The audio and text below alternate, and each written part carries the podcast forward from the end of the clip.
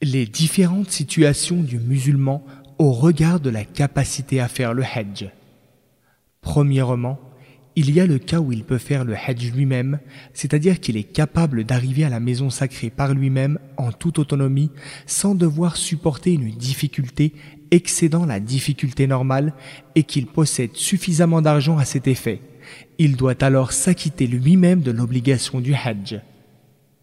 Deuxièmement, il y a celui qui le peut par personne interposée, non par lui-même. C'est le cas de celui qui ne peut faire le hajj avec sa propre personne en raison de la maladie et de l'âge, mais il sait qui mandater pour qu'il fasse le pèlerinage en son nom, tandis qu'il a les moyens de financer le hajj à son mandataire. Dans ce cas, il a l'obligation de donner ce qu'il faut d'argent pour que l'on fasse le hajj pour lui. Troisièmement, il y a celui qui ne peut faire le hajj ni par lui-même, ni par personne interposée. Une telle personne n'est pas tenue de faire le pèlerinage tant qu'elle n'a pas les moyens. C'est l'exemple de la personne qui n'a pas suffisamment de quoi payer son hajj, en plus de l'argent qui couvre ses frais et ceux des gens de sa famille dont il a la charge.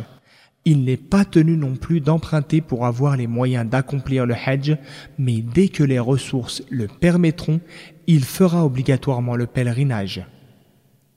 Question. Possèdes-tu l'argent suffisant et la capacité physique pour accomplir le hajj? Si oui, tu dois faire le hajj toi-même. Tu ne possèdes pas la capacité physique pour faire le hajj en raison de ta pathologie qui semble incurable ou à cause de ton âge avancé mais possèdes-tu suffisamment d'argent? Si oui, tu dois fournir à quelqu'un l'argent nécessaire pour qu'il fasse le hajj à ta place, en ton nom.